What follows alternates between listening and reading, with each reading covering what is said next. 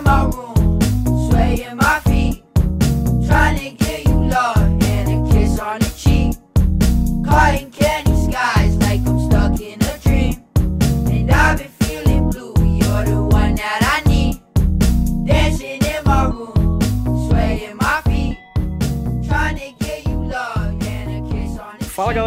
Quem fala com vocês é o Pedro, trazer pra vocês mais um HQ Roteiro Podcast, podcast de quadrinhos da rede Iradex de Produções Associadas. Hoje, falando dessa sigla temerosa, essa sigla que tá bombando, essa sigla que todo mundo fala sobre e eu entendo tão pouco. Então, pra isso, eu tô aqui trazendo pessoas, discutindo e trazendo talvez reflexões a partir disso que a gente conhece como NFT. Bem, o que, que acontece? Como é que eu conheci a convidada de hoje? Estou conhecendo agora, na verdade. É o primeiro momento que a gente está conversando aqui nessa gravação. É, eu conheci o nome dela a partir de um Twitter, de um tweet, né? Uma amiga minha, Thais Galberto, quadrinista lá da Paraíba, publicou uma, um, um tweet falando que um amigo da filha dela era defensor de NFT e ela gostaria de entender maior, um entender um pouco mais sobre o que está por trás desse fenômeno, quais os problemas que estão por trás desse fenômeno. E uma outra amiga nossa colocou na postagem é, o link para uma thread da Adriana Lippe, que é a nossa convidada de hoje. Então, fala um pouco mais sobre o que é que fala essa thread daqui a pouquinho, mas eu vou já de cara agradecendo a Adriana por ter topado gravar aqui é, com a gente pro HQ Sem Roteiro e vou pedir para que a Adriana, por favor, se apresente para quem tá ouvindo a gente. Adriana, quem é você? Oi, pessoal. É, obrigada por me receber aqui. Bom, eu sou é, eu sou oceanógrafa de formação. Eu vim aí dos estudos do oceano. E eu também tenho experiência com tecnologia, né? Desde 2006 eu trabalho com design, então durante a graduação mesmo eu fiz meu trabalho de conclusão de curso com oceanografia física, então trabalhando muitos grandes volumes de dados. Então sempre tive esse pezinho no meio ambiente e um pezinho na tecnologia. Desde 2020 eu comecei a fazer divulgação científica nas redes sociais principalmente porque a gente começou agora, em 2020, a década do oceano. Então, desculpa, 2021, a década do oceano começou. E são 10 anos para a gente falar de ciência oceânica. E então eu estou um pouquinho mais disposta nas redes sociais. E é claro, NFT foi o assunto que surgiu. E eu tenho algumas conhecidas que são artistas que têm interesse de entrar. E eu falei, gente, eu preciso entender um pouquinho mais disso, porque não sei, tem alguma coisa que tá me cheirando estranho. Assim, quando o santo promete muita coisa, acho que quando a esmola é muito grande, né? Dá um pouquinho de medo. E aí eu fui pesquisar isso e consegui transformar numa thread, é, na verdade é um post no meu blog que eu levo para o Twitter também, é, explicando o que é blockchain, o que são as criptomoedas, por que, que tem esse impacto ambiental, como é que essas coisas são usadas e qual é a minha visão sobre isso. Acho que é um pouco isso que eu... Perfeito, Adriana. Você é de onde mesmo, Adriana? Eu sou de São Paulo, sou paulistana, é, nascida e crescida aqui em São Paulo, fiquei um pouquinho fora, mas já estou de volta. Perfeito. Eu vou falar para vocês aqui agora on, né, na gravação, uma coisa que eu falei em off para Adriana. Eu sou professor de comunicação, né, da área de comunicação, já dei disciplina de estática história da arte, cibercultura e coisas do gênero. Então, quando eu me deparei com o tema NFT, a minha visão foi a visão de um comunicólogo, de alguém que estuda comunicação e dos impactos que isso teve nas áreas que particularmente são as áreas que eu tenho mais afinidade, né, que são comunicação, mídia, arte, entretenimento e coisas do tipo. Até um pezinho, talvez, uma discussão econômica da coisa, mas principalmente nesses que eu falei anteriormente. Então, NFT é uma coisa que, aos meus olhos, apareceu como esse fenômeno comunicacional, midiático, artístico. Eu não faço ideia já admito aqui no começo do papo, agora gravando, né? Porque eu falei com a Adriana no, no, no off, mas agora gravando, de que eu não faço ideia como é que se dá esse salto para chegar nos impactos ambientais. Porque, para mim, Adriana, inicialmente, acho que a gente vai ter um tempo aí para discutir sobre isso. NFT, para mim, é uma coisa do virtual do digital, né? Não do uhum. material, vamos dizer assim. Mas de toda forma, antes mesmo da gente chegar nisso, eu queria te fazer uma pergunta basal, certo? Como é que você, uhum. como oceanógrafa, né, alguém que está com o um pezinho nas ciências da, da ciência da natureza e um pezinho na ciência da, da, da computação, da tecnologia, etc. Como é que você, certo, é, entrou em contato com o tema do NFT? Tu lembra de você falou das tuas amigas, por exemplo, mas como é que foi para você esse impacto e como é que foi esse primeiro passo, assim? Tu consegue fazer uma cronologia desse, desse, desse encontro com esse tema? Uhum. Eu acho que foi bem recente mesmo, foi através de Twitter, pessoas falando, e principalmente assim, algumas matérias muito empolgadas, falando assim, isso vai revolucionar, isso vai mudar. E aí, quando eu vi alguns termos que me pegaram muito, é tipo, ah, escassez digital. Eu falei, gente, mas por que isso seria bom? Todo essa, esse hype né, das criptomoedas. E eu falei, gente, mas como é que criptomoeda tem a ver com NFT? E aí foi, foi um pouco mais assim de curiosidade. Eu queria, de certa forma, também proteger essas minhas amigas, tipo, delas caírem em alguma furada, mas eu falei, tá, para eu poder argumentar com elas, eu vou ter que entender alguma coisa, né? Porque eu não sou artista, não, não sei fazer NFT. E aí foi um pouco dessa, desse movimento. E aproveitei, acho que foi um pouco de, de timing também, que várias pessoas ainda não estavam entendendo e aproveitei para fazer essa discussão sobre né, a criptomoeda. E na verdade eu ainda estou produzindo um texto sobre NFT, mas ele ainda não conseguiu ficar pronto. Então eu fiz essa primeira parte já para falar de criptomoeda, que é um pouquinho a base para a gente começar a entender o que, que é NFT. Perfeito. E aí nessa thread que você faz, né? Você divide muito bem organizado, inclusive parabenizo a organização, coisa que eu sou completamente incapaz de ter. Que você fala assim, blockchain, criptomoeda, impactos ambientais. Cara, blockchain. Eu confesso para ti que eu já ouvi essa palavra em vários lugares, eu nunca me aprofundei a falar sobre o que, o que é isso. E é interessante como você dá esse, faz esse moonwalk argumentativo, você dá uns passinhos para trás para falar sobre blockchain, para chegar lá na frente em falar de NFT. Por que que entender blockchain é importante para entender NFT e no final das contas a pergunta que não quer calar o que diabo é blockchain? A NFT, ela surgiu em 2008, se não me engano. Teve um paper, um white paper, né, um artigo de uma pessoa chamada Satoshi Nakamoto. E é uma pessoa que a gente não sabe quem é. É uma pessoa que tá meio algumas pessoas se dizem ser esse pesquisador, outras pessoas é, ficam especulando quem seja, mas até hoje a gente não tem muita certeza. Até recentemente estava uma, uma boateira aí de que o, o criador do Linux ele foi era quem? É o Satoshi Nakamoto? E ainda a gente não sabe mas parece que era só alguma confusão de entendimento. O blockchain ele traz uma ideia de ter um banco de dados descentralizado. Então geralmente quando a gente tem um, um, banco de dados centralizado, vou imaginar que você tem o, o, o cadastro dos alunos da, do, seu, do curso de uma universidade né, os cadastros do aluno numa universidade. Tem um banco de dados só e todas as informações ficam lá. Se um dia aquele computador queimar, se não tiver um backup desse banco de dados, você perde. Então a ideia do blockchain é você ter um banco de dados descentralizado. Você vai poder fazer é, é um banco de dados que você só pode é, escrever nele, você não pode editar o que já tem informação. Então qualquer coisa que você colocar nova, você tem que colocar como se fosse um registro novo e não alterar o registro que estava. Então, é como se fosse uma grande planilha de Excel que você não pode mudar as linhas que já foram escritas. Você só pode escrever a mais nela. E, e essa é ideia do, do, chain, né? O chain é corrente e o block é bloco, né? Então seria uma corrente de blocos. Cada bloquinho seria meio que um registro, uma informação. E aí você tem que fazer, como ele é um banco de dados descentralizado, você tem várias pessoas que vão escrever nesse banco de dados. E aí, pra, como é que você faz para organizar para não virar bagunça?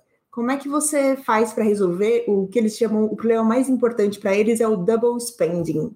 Tipo, é, é, é, você gastar duas vezes o mesmo dólar. Então, eu falo que eu te paguei um real, eu só tenho um real no bolso. Eu falo para você que eu te paguei um real e falo para Cicrana que eu paguei um real. E aí, como é que a gente vai saber para quem que eu estou devendo? É, como é que eu posso evitar essa, essa, essa fraude de registro? Aí que vem a questão de como você vai provar e você tem o Proof of Work, né? A prova de trabalho. Então, assim, o blockchain é basicamente um banco de dados descentralizado e que você tem que ter algum tipo de validação, de, de, de checagem autônoma. Então, tipo, não tem, não tem uma pessoa que pode mandar tem que ter alguma forma desses membros olharem para essas informações e entrarem em um acordo, né, um consenso do que é que vai ser escrito de verdade nesse banco de dados descentralizado. E em tese, esses validadores também todos têm uma cópia do banco de dados para eles próprios. Então não tem uma, uma, uma versão que é a versão oficial. Todas são consideradas as oficiais. E essa é meio que a grande. o que se promete que seja a grande revolução. A gente ter bancos de dados descentralizados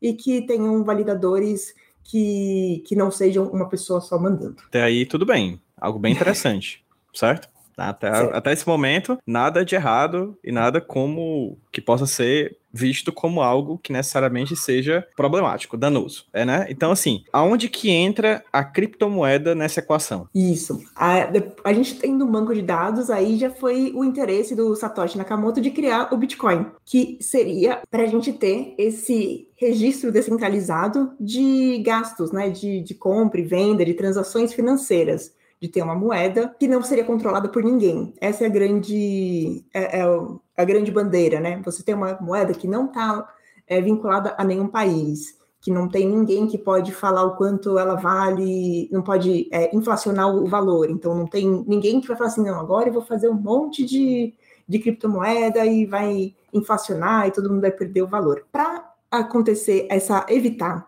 essa, esse gasto duplicado, esse double spending, ele propôs o Proof of Work, que é a prova de trabalho. Então, como que seria isso? Você quer fazer uma transação para mim por Bitcoin. Quando você transferir esse dinheiro, vai ter que ter vários validadores que vão tentar entender é, se, se você tem esse dinheiro e qual que vai ser o meu saldo novo. Qual que vai ser o seu saldo novo, né? E o meu saldo novo depois dessa transação. Basicamente, o Bitcoin né, tem vários tipos de, de provas, de, de provas. Essa a prova de trabalho, ela vai gerar um código hash que é uma, um código criptográfico, e os validadores vão ter que descobrir qual que é esse código hash para poder validar essa transação. Por quê? Porque esse código hash ele vai ser meio que a, a, o elo da, do próximo bloco. Então é bem, é bem detalhado, assim, bem confuso, mas é basicamente isso. Você vai ter um código criptográfico no seu saldo inicial. E aí, quando você faz a sua transação, a sua transação vai ter no começo dela um, um, um hashzinho que fala do, do bloco anterior seu, e aí vai ter, considerando o valor da transação, você vai ter um novo bloco hash, vai ter uma nova hash, e aí quem for validar vai ter que ver se consegue acertar essa hash. Tudo isso para o sistema ser um pouco mais devagar e, não, e evitar que algumas pessoas façam fraude, fiquem fazendo muitas transações e aí comecem a bagunçar o banco de dados. E esse, essa tentativa de descobrir qual é essa hash, qual é esse código criptográfico, ela consome bastante energia. Mas nem sempre foi assim. A Bitcoin, ela é uma moeda que foi proposta que ela tivesse um limite. É, se eu não me engano, acho que são 28 bi cripto, 28 bilhões de, de bitcoins. E aí, é tipo, como é que foram... desculpa, é tipo como se tivesse criado uma moeda nova de fato e que tivesse uma limitação de quantidade que nem as moedas de hoje em dia, assim, só que num ambiente digital. É isso? Isso, é. Assim, a gente vai ter no máximo emitidas tantas bitcoins. E no começo era muito simples, porque tinham poucas pessoas e tinha, e tem, tinha um certo incentivo. Então, para quem fizesse é, essa validação de transação e armazenasse os bancos de dados, elas iam ganhar, sei lá, um Bitcoin para cada transação feita. Só que o Bitcoin ele tem um, uma certa limitação que quando tem muitas pessoas na rede, ele, ele, ele vai emitir sempre o mesmo número de bitcoins por tempo. Se eu não me engano, é por hora, alguma coisa assim. E aí, quando tem muitas pessoas na rede, não importa se tem um milhão de pessoas, ele só vai emitir um Bitcoin por hora. E aí, uhum. as pessoas ficam gastando essa energia para ver se ganha a loteria de ser a pessoa que vai ganhar essa Bitcoin nesse trabalho. É isso que, se, que dá o nome de mineração, é isso? Exato. É esse é o trabalho de mineração. Certo. Peraí, vamos lá.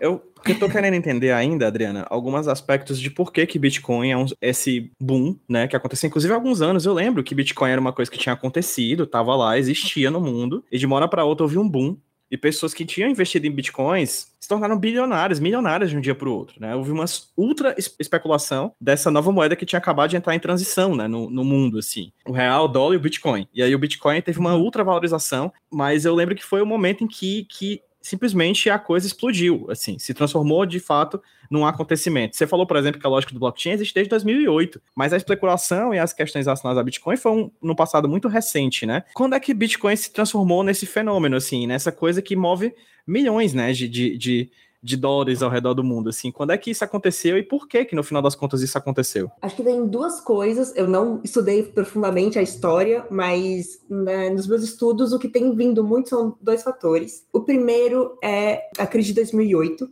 Que que aconteceu, né? Teve as empresas financeiras dos Estados Unidos fizeram vários produtos financeiros que não tinham um lastro na realidade, né? Que na verdade era puramente especulativo. Teve algum momento que essa bolha estourou e muitas pessoas perderam muito dinheiro, como nos Estados Unidos, por exemplo, não tem é, um INSS, não tem uma seguridade social do Estado. As pessoas perderam a pensão, perderam as casas. Isso fez com que as pessoas ficassem irritadas, é, muito incomodadas com o governo, né? E essas empresas que causaram essa bagunça toda financeira ainda foram salvas. Então a ideia era ter tipo um, criou-se muito essa vontade tipo de não estar é, ter um dinheiro que não fosse é, dirigido pelo governo e uma outra coisa que tem que acho que que foi um pouquinho depois, foi a Silk Road.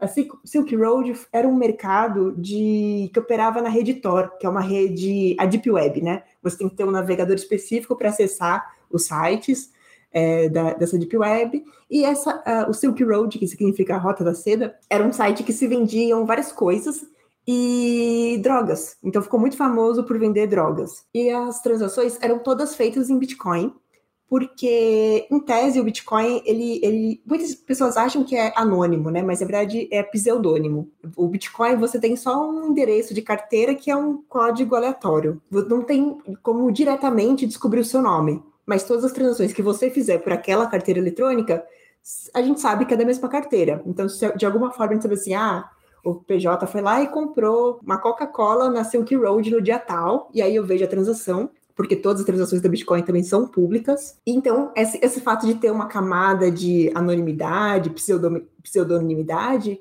fez com que as pessoas usassem muito mais a Bitcoin nesse período. Então, que foi, eu acho que a Silk Road funciona de 2011 a 2014. Por isso que, assim, algumas pessoas um pouquinho mais velhas têm essa ideia de que Bitcoin, criptomoeda, é uma coisa de ladrão, de, de drogado, de máfia, porque tem essa, essa experiência da Silk Road, que foi um momento em que a Bitcoin começou a ser vista como uma utilidade. Tipo, ah, beleza, tem um dinheiro que não é rastreado diretamente, facilmente para mim, então eu posso comprar coisas ilegais, né? E claro que a Silk Road não tinha só drogas listas, tinha armas, tinha muitas outras coisas que a gente pode até questionar o quanto que isso, isso é positivo ou não. E então eu acredito que esses dois movimentos, um que é de irritação de tá dos governos, como eles lidam com a economia, com o dinheiro, e o outro que é esse, essa facilidade de usar coisas anônimas, foi, foram dois duas coisas que alimentaram essa coisa da Bitcoin. E mais recentemente a gente tem os, os grandes bilionários. Os grandes bilionários estão muito interessados nisso porque eles não gostam de pagar imposto, eles não querem né, pagar essas coisas. Então, para eles ter uma moeda que não é de nenhum país, que não que eles não têm que pagar sobre essa moeda para ninguém, é uma coisa muito interessante. Então, Jeff Bezos, Bill Gates, Elon Musk também são pessoas que estão muito interessadas e estão apostando muito na questão das criptomoedas, além de aproveitar e especular para ganhar mais uns bilhõezinhos com elas. Especulação acho que é a palavra-chave da nossa conversa aqui hoje, né? Desde de cabo a rabo, assim, desde o blockchain até chegar no NFT, né? Sim, e aí talvez até você consiga explicar melhor, porque é, eu, eu fiquei muito perdida na parte de explicar o valor da Bitcoin, né? De onde vem o valor da Bitcoin? E a gente pode até tentar estimar um valor para ela, que seja, sei lá, pelo gasto energético, mas ela tem o valor que a gente achar que tem, né? Tipo. É, que na base disso tudo, Adriana, de certa maneira, também faz parte das moedas é, vinculadas a bancos centrais, né? Na verdade é isso, assim. O dólar, uhum. né? O uhum. real, enfim, qualquer moeda, na verdade, ela tem um valor ficcional, né? No fim das contas. A gente pega um pedaço de papel de, que tem escrito 100 e um pedaço de papel que tá escrito 5 e a gente dá o sim, a simbologia, né? E, e, e, a ficção de que aquele papel vale mais do que aquele outro papel, né? O que eu acho mais interessante dessa loja da criptomoeda, pelo pouco que eu entendo, e inclusive muito obrigado pela explicação que me elucidou bastante coisa, é que ela pega todo o aspecto das moedas que já existem, não inovem absolutamente nada, na, na, questão simbólica da coisa, da questão especulativa da coisa. Os mercados, de, acredito eu, de criptomoeda funcionam de certa maneira até bem similares também aos mercados de, das bolsas de valores ao redor do mundo, né? mas o que é interessante de fato é essa lógica apátria da, da, da, da, criptomoeda, né? Essa lógica de desvinculação a um país, né? A um, a um grupo financeiro e coisa do tipo. É, é digamos assim, a materialização, se é que pode dizer isso, né? Porque não é material, mas é, digamos assim, é o efeito material de um anarcocapitalismo, vamos dizer assim, né? De uma lógica completamente desvinculada dos, de, uma, de uma visão governamental do mundo, né? Basicamente é anarco, né? Anarcocapitalismo total, né? É o fruto disso, né? No final das contas. Sim, sim. Várias pessoas é, fazem análise sobre isso, que depois da crise de 2008, né? Os movimentos anticapitalistas e hipercapitalistas começaram a aparecer muito mais. E eu vejo o Bitcoin como uma expressão do hipercapitalismo. De é, tá ruim, vou apostar o dobro. Então, tipo, ok. Não, não sei se é, eu realmente assim não, não me alinho com essas ideologias hipercapitalistas. E acho que a gente está, talvez, muitas pessoas estão querendo descobrir qual que é a bolha, mas hoje em dia o gás, o, a criptomoeda tem servido muito mais para especulação. Uma transação com Bitcoin, ela leva tempo, porque tem que ter várias pessoas fazendo a validação. Não é uma coisa simples. Com certeza o Pix foi muito melhor assim para o dia a dia das pessoas do que o Bitcoin, assim, não tem dúvidas né? Só de ver o tempo de adoção, enquanto as pessoas estão usando, quanto que tem beneficiado elas, é ótimo. Mas a criptomoeda, ela tem esse tempo de transação e algumas vezes elas podem levar 90 minutos e no tempo de, da transação pode mudar a, a cotação da Bitcoin. Então, é, é muito volátil. Tem muita gente que está apostando em comprar agora e vender mais caro no futuro. Tem sido muito mais uma, uma eles chamam de HOLD, é, R-H-O-L-D, assim, pessoas que compram e guardam para vender em algum momento oportuno, ou pessoas que estão comprando e vendendo toda hora, do que realmente assim pessoas que fazem grandes compras, que estão usando para fazer transações é, de por comprar produtos ou serviços, não tem sido assim muito prático para transações do dia a dia mesmo. Se precisa de muita gente para minerar e consequentemente conseguir especular em cima disso, isso se vincula, por exemplo, a esse oásis, né, que as pessoas que trabalham, que ganham dinheiro com Bitcoin vendem, né, nas suas, nas suas propagandas, né, nas, nas suas postagens nas redes sociais, né?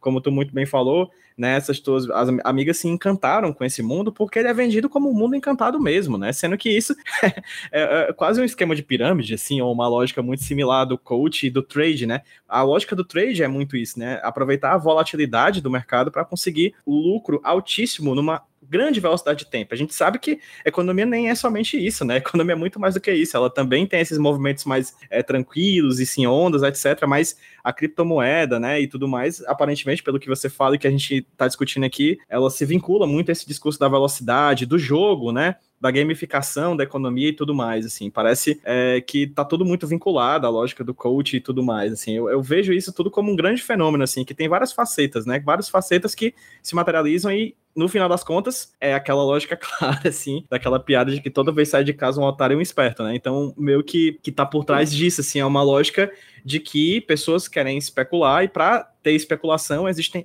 deve existir um outro grande número de pessoas que necessariamente precisam acreditar nessa lógica para poder fazer esse mercado rodar. Sim, sim. Eu até achei curioso que existe uma teoria, eu não sei quanto que ela é aceita cientificamente na economia, mas tem a teoria do mais tolo, que é você é, acreditar que vai ter uma pessoa que é mais tola do que você, que vai comprar por um preço mais caro do que você comprou. E eu acho que é muito é, essa lógica de day trader, de você pode vir e ficar muito rico, ela realmente ignora os aspectos materiais, né? Tanto que quando começou a bombar, começar a ficar mais vantajoso a Bitcoin, o que, que aconteceu muito? Várias empresas compraram galpões, encheram galpões com as ASICs, que são como se fosse um, uma CPU voltada só para fazer mineração de criptomoeda. E às vezes eles se instalavam perto de lugares que tinham fonte de energia mais barata, então tinha um galpão que ficava o dia inteiro minerando Bitcoin. Se no começo a ideia era que as pessoas no seu próprio computador fizessem a mineração, Agora tem praticamente empresas voltadas só para mineração que ganham muito mais dinheiro. E, e obviamente entrando... quem tem dinheiro para isso é a gente que já tem muito dinheiro, né? Exato, quem já tem o dinheiro em dólar, em real, em euro, em rublo. Então é bem. É, acaba sendo bem falacioso. E aí que a gente começa a pegar essa questão, fica mais óbvio esse, essa questão de impacto ambiental, porque é claro, se fosse só eu minerando meu Bitcoin, rodando aqui em segundo, em segundo plano no meu computador, tá, tá tudo bem, né? Tipo, ia ter algum aspecto na minha, no, meu computador que eu não ia conseguir trabalhar direito, é, eu ia gastar um pouquinho mais de energia, mas a gente acaba gerando essas grandes fazendas, né? Eles chamam de fazendas de mineração. Tem várias discussões que, assim, teve, tem, achei algumas reportagens falando que lugares que de termoelétrica, a termoelétrica é uma usina que queima biomassa, queima lixo, queima algumas coisas para gerar energia elétrica. E elas são muito, elas emitem muitos poluentes, emitem CO2. E aí essas termoelétricas estavam desligadas e uma empresa foi lá e falou: ah, não, liga de novo a termoelétrica que eu vou aproveitar para fazer Bitcoin, porque tá gerar energia para os outros não faz, não me dá tanto dinheiro, mas gerar Bitcoin, vender os Bitcoins me dá dinheiro. Aí a gente começa a ver essas essa, esse aspecto mais óbvio direto no, no meio ambiente. E sem falar que esses ASICs, esses é, devices, esses dispositivos próprios para mineração, têm um tempo de vida um pouco curto, né?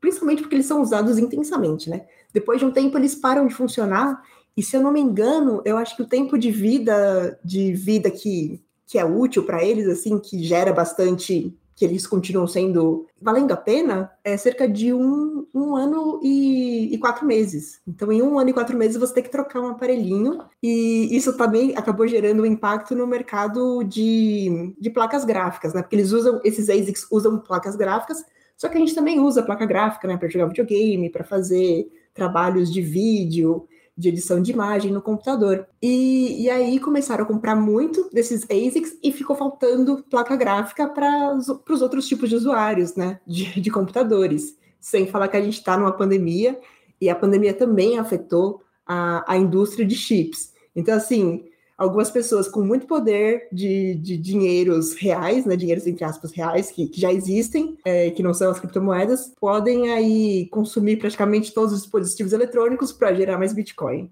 Caramba, então quer dizer que o aumento considerável dos últimos tempos de material tecnológico também pode ter sido por causa disso, né? Assim, porque o que eu tinha entendido, né?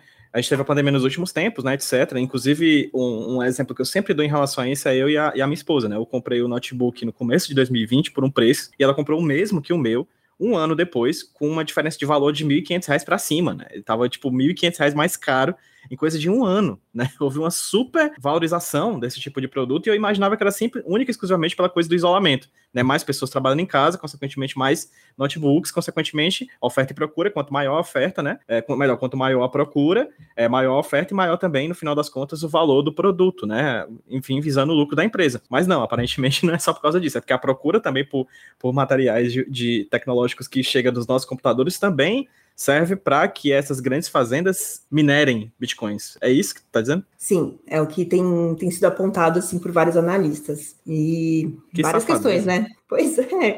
Então a gente está. É, é, essa ilusão, para mim, é uma ilusão você achar que você pode viver 100% no digital sem ter nenhum impacto no real e em outros lugares. E isso e é aí... uma coisa que eu queria ter, que eu quero conversar contigo, assim. Eu te falei, né? Acho que eu falei aqui na gravação agora, inclusive, esse, essa lógica, desse salto lógico que eu não conseguia fazer. Eu tava discutindo sobre NFT, tava discutindo sobre essas coisas relacionadas à escassez no ambiente do digital, que é, parece, que é, parece não, é uma coisa contraditória por excelência, que só sobrevive no campo da especulação, e esse impacto ambiental. Eu nunca tinha feito esse, esse jogo, Adriana, de, de compreender isso, assim. É, como é que se dá, já falou isso de forma mais adequada, mas talvez, é, de forma adequada, mas talvez se aprofundar aprofundar um pouco mais de como é que esse impacto ambiental e aí talvez falando até do campo onde tu estuda, né, que é a oceanografia e tudo mais, é, como é que esse impacto ambiental se dá por meio dessa mineração? Ano passado a gente teve o lançamento do sexto relatório do IPCC, o painel intergovernamental de, das mudanças climáticas, formado por cientistas de vários países que trabalham junto com a ONU, é, não só trabalham com a ONU, mas foram né, convocados pela ONU e outros organismos internacionais para analisar o que qual que é o status das mudanças climáticas, as origens, os fatores, os drivers. É, é agora é meio que tem 99,9% de certeza que as atividades humanas, as atividades industriais, elas realmente desestabilizaram os sistemas climáticos e de forma irreversível em, algumas, em alguns pontos. O que acontece? A gente, para gerar energia, lá desde o, da Revolução Industrial, a gente começou queimando carvão, para mover as máquinas a vapor, e aí a gente encontrou petróleo, e aí do petróleo a gente fez diesel, gasolina, a gente agora usa gás natural também, e todos esses combustíveis para gerar energia, a gente tem a queima e libera o CO2. O CO2 é um gás de efeito estufa, então ele tem a propriedade de quando a gente entra a radiação solar, ele de certa forma armazena, ele não deixa refletir para fora do planeta, né? o sol ilumina, aí passa pela atmosfera, bate no chão e quando ele, o, em vez de ser refletido, ele é meio que armazenado pelas moléculas de CO2 e também por outras moléculas, né, de vapor d'água e metano, é, entre outros, né, tem vários. Quando a gente vai falar de criptomoeda, esse impacto energético, ele acaba tendo esse impacto ambiental de você emitir mais CO2, porque a grande parte da nossa energia no mundo, ela ainda é produzida por esses combustíveis fósseis, né, como carvão, petróleo, gás natural. É, pouquíssimas fontes de energia renováveis a gente tem, né? A gente tem. Aqui no Brasil a gente é um pouco forte em hidrelétrica, mas a gente sabe como isso pode variar, né? Quando vem as crises hídricas aqui no Sudeste, por exemplo, a gente ficou com medo que tivesse alguma crise mais grave. Tem as energias eólicas, mas que também dependem do regime de ventos. Tem várias outras energias. A energia solar está crescendo cada vez mais, mas também, se você viver, morar num lugar que é muito nublado, também isso vai impactar. Então, o que acontece é que a nossa matriz ela é muito baseada em combustíveis fósseis e a gente está aí escancarado agora, não, quase não existe praticamente dúvida de que a gente realmente mudou o nosso, o nosso sistema climático. E é uma coisa que eu tenho trabalhado, porque como eu trabalhei na, na oceanografia física, a gente avalia os transportes de calor.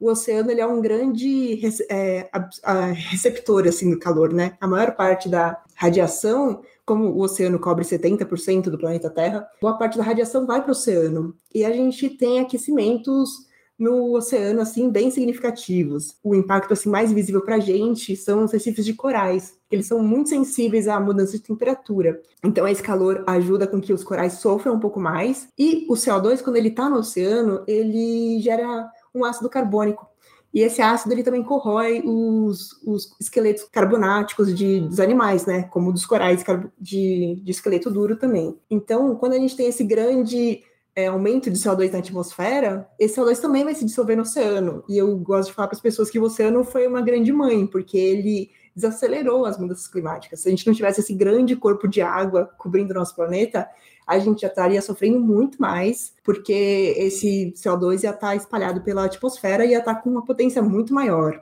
E aí a gente tem esse grande oceano que a gente ainda conhece muito pouco, porque a pesquisa oceânica, oceanográfica, é muito cara, e a gente já tem aí é, esses impactos acontecendo e é meio que uma corrida contra, contra o tempo, né? Porque a gente já vê as coisas acontecendo por exemplo, uma coisa que a gente talvez não associe tão fácil, muitos ciclones eles são formados no oceano. Quando você tem um grande calor no oceano, ele precisa escapar para algum lugar. E na hora dele escapar, ele acaba ah, encontrando né, as massas frias do, do ar e gerando esse evento ciclônico, esse fenômeno ciclônico.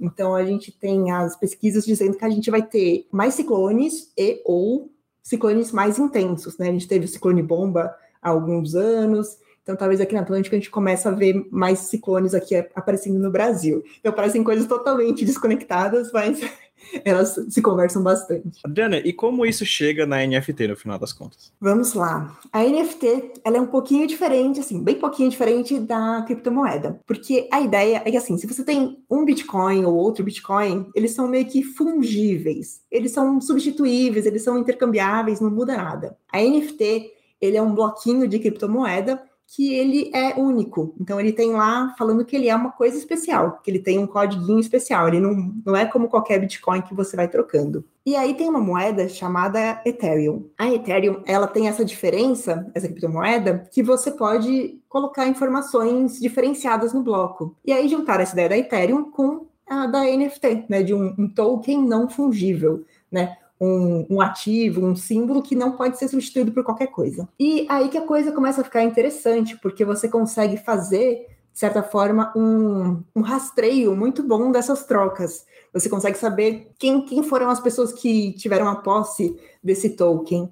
E para o mercado de arte, pelo que me parece, que eu sou bem leiga, assim, é, é, muito importante saber a procedência, de onde as coisas vieram. A, a, Ethereum, ela tem também uma propriedade que é o smart contract. Você pode, na hora de fazer o seu token, né, eles chamam de mintar, né? M-I-N-T. Mintar a moeda, você pode colocar uma função que cada vez que essa moeda é vendida, a pessoa que fez, a, que criou a NFT pode receber uma porcentagem. Então, foi criado uma, uma fala de que, assim, olha só, você pode fazer um NFT do seu trabalho, vender, e aí o seu NFT pode valorizar muito, quando essa pessoa vender seu NFT, você vai ganhar automaticamente um valor, né? Você vai ter, tipo, uma renda passiva. E isso eu acho que foi muito propagandeado, mas de uma forma, assim, sem explicar detalhes. E muitas pessoas entraram na NFT e mintaram seus NFTs mas não colocaram essa função. Então, várias pessoas fizeram isso e, e não vão receber essa renda passiva. Mas tem ideias que podem parecer super interessantes, só que elas não são discutidas abertamente e claramente. E assim, na verdade, todo esse papo de criptomoeda e NFT O que me parece é que as pessoas têm medo de perguntar, as pessoas que estão ganhando têm preguiça de explicar ou simplesmente não querem explicar para que as pessoas caiam no golpe. Fica meio que a roupa nova do rei, aquele conto, né, que o rei estava nu, mas ninguém podia falar, porque o cara falou que só os inteligentes podiam ver a roupa do rei, então todo mundo para não passar de burro fica falando: "Ah, é, tô vendo a roupa, muito bonita". O sentimento que eu tenho às vezes, Adriana, é que o NFT, né, que é o token não fungível, né? Não fungible token, que foi exatamente o que tu acabou de falar, né? NFT é a sigla exatamente disso, né?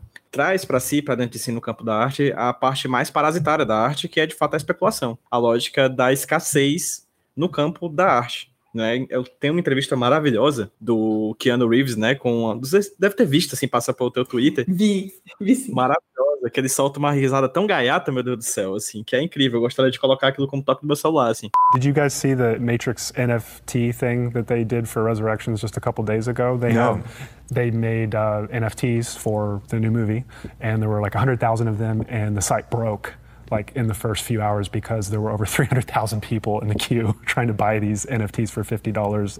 Um, and so, like, when you think about the concept of digital scarcity and things that are, im- you know, they can't be copied, that are easily reproduced. well, but they're not the same, right? It's not a fake version of you.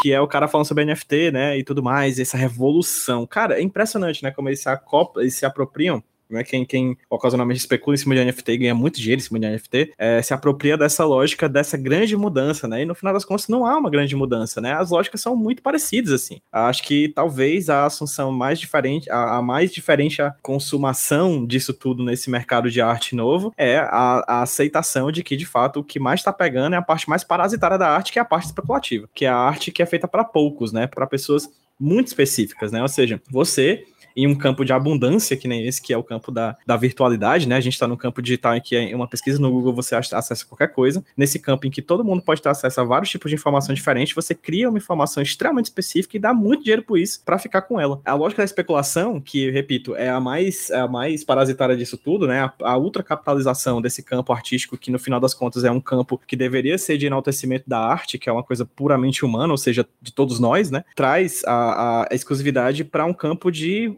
abundância, que é o campo da virtualidade, né? E no, final, e no meio disso você acaba destruindo a natureza e tudo mais. Parece que nada é interessante nisso. Você fala de exi existem certas chaves que podem ser bem interpretadas e podem trazer coisas interessantes, que eu também concordo, né? Mas parece que ela já entrou numa lógica do capital que, que é muito violenta, né, e destruidora de fato, até mesmo da natureza. Ou seja, é uma coisa que está no campo do virtual, faz pessoas ficarem milionárias ao mesmo tempo que faz pessoas ficarem miseráveis, porque eu sempre costumo dizer que dinheiro é uma coisa que não se acaba e nem se perde, se redistribui. Se alguém perde, alguém ganha. Essa é a verdade, assim, é um, é um jogo de soma zero no final das contas, né? Dinheiro é sempre sobre isso. E aí a gente tem isso impactando também no mundo fora das telas, né? Fora dos, dos, dos HDs, dos HDs que estão trabalhando nessas, nessas, nessas fazendas gigantescas, né? E aí eu vejo aquela lógica de que quem tem mais antes da, dessa onda continua, consegue ganhar muito mais dinheiro. A gente vê, assim, uma coisa muito comum são, tipo, os NFT de macaco, né? Tipo, tem as carinhas de macaco e você vê, tipo, caramba, parece a mesma imagem com algumas alterações. Por que que tá todo mundo usando isso, né? É, a sensação é que, assim,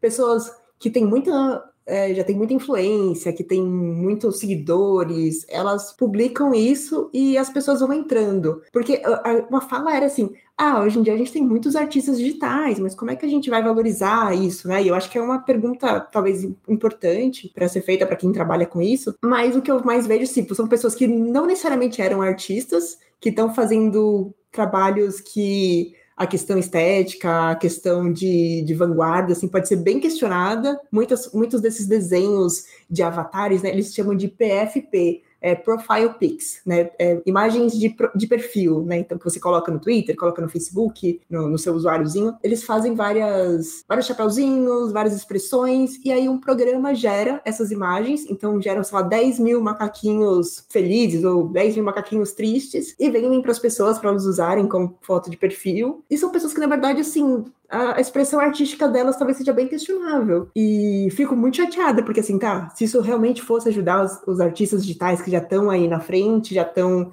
na vanguarda, estão desbravando e que tem essa dificuldade de valorizar o trabalho, beleza. Mas o que eu mais vejo, assim, são pessoas é, muito ricas, que já têm muita influência, usando a NFT para fazer alguma coisinha X Por exemplo, tem um cara que ele é um filmmaker, ele faz grava videoclipe na Europa. E aí, se você comprar essa NFT, você vai poder ter a chance de ser um figurante em um clipe. Ou você vai ter a chance ou outra pessoa que vende NFT, e se você tivesse NFT, você pode comer num restaurante super especial, super é, exclusivo. É, tipo, acho que nem, nem é de graça, acho que você tem que pagar a conta ainda, mas você pode entrar nesse restaurante. Eu vi outro dia no Twitter, Adriana, o cara comprando um NFT de tênis. Ou seja, você manda uma foto, o cara compra um NFT e alguém photoshopa o tênis na, na sua foto, entendeu? Ai, gente.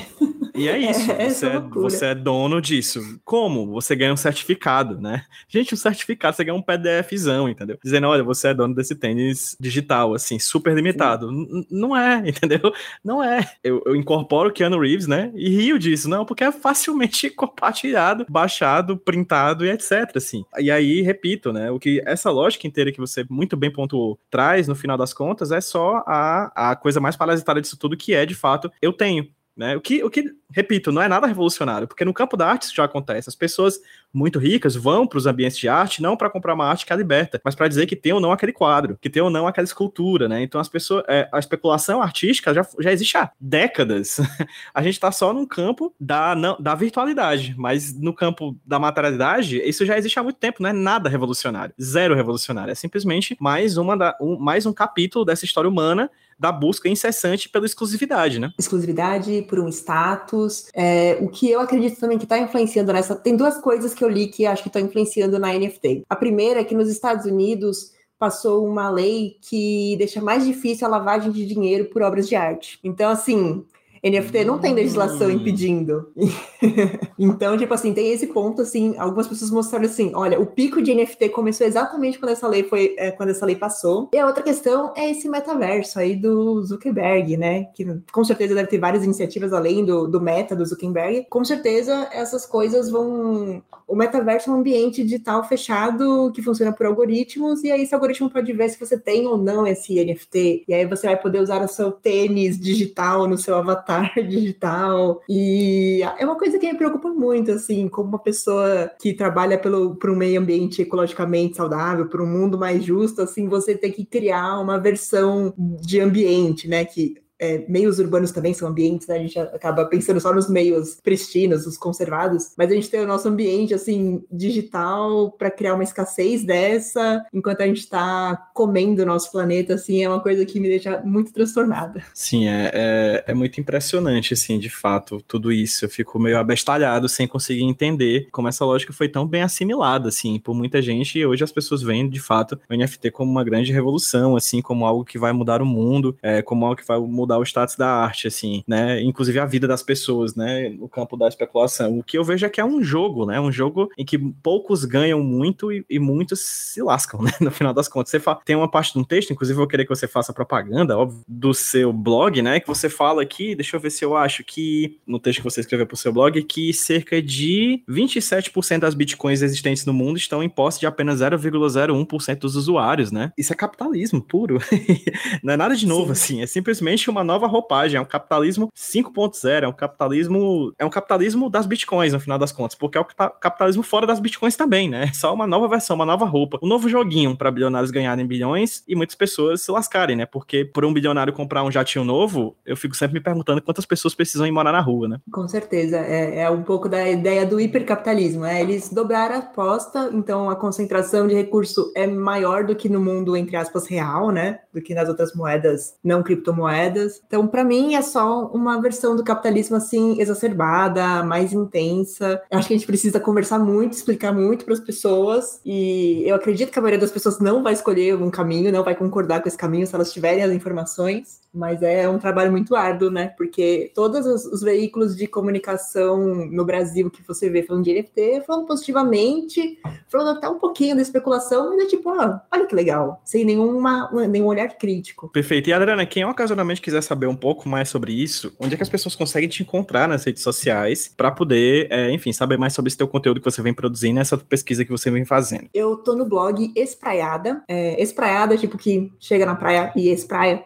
espraiada.wordpress.com. Eu tô no Twitter como Drilip, L-I-P-P-I. Tô também no Instagram, assim, tentando fugir de lá, que é dri.lip, L-I-P-P-I também. Foi um prazer aqui poder falar disso. Espero que em breve eu consiga terminar esse texto de NFT, porque, assim, é muita coisa que eu gostaria de falar, muita coisa que eu queria, gostaria de compartilhar. E foi ótimo é, conversar com você sobre esse tema, até para alinhar as minhas ideias, para fazer um texto mais bacaninha. Então, gente, todas as redes sociais e os blogs e, enfim, da Adriana vão estar linkados no post desse podcast lá no hqsemroteiro.iradex.net, nessa postagem desse, desse, desse programa aqui. E também, obviamente, aí na parte de links interessantes no agregador de podcast que você acabou de baixar. Vai lá, links interessantes, vai estar o Twitter, o Instagram e o blog da Adriana. Adriana, eu não tenho como agradecer de fato esse papo, foi muito elucidativo para mim. Tem partes que são complexas, tem partes que não são, mas a realidade é isso mesmo, né? E no final das contas, é, a gente tá vendo um fenômeno que é muito novo, né? E todos os fenômenos novos trazem um ar de dificuldade, de, de, de medo e de angústia também, né? Junto com isso tudo, assim. Espero fazer posteriormente, em algum determinado, em, um, em algum momento, uma conversa do impacto da NFT no campo da arte, né? Eu já, a gente já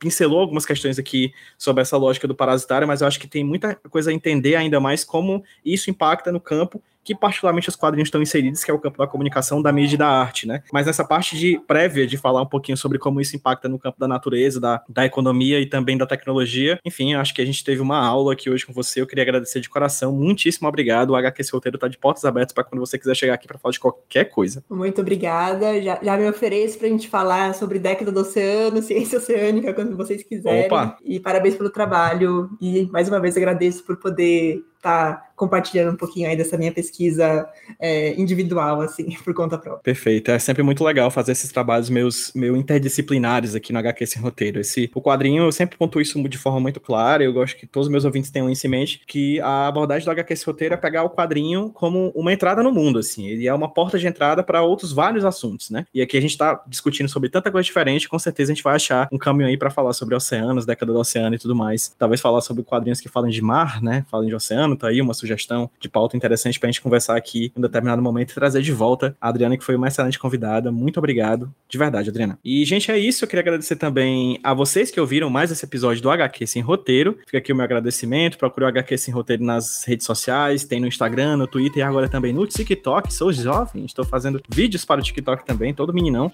Lá vocês podem procurar arroba HQ Sem Roteiro. Os links vão estar em casa também no post desse podcast. E no mais é isso. Vamos dar um tchauzinho para quem tá ouvindo a gente, Adriana, no 3, 3, 2, 1. Tchau, gente. Tchau, tchau.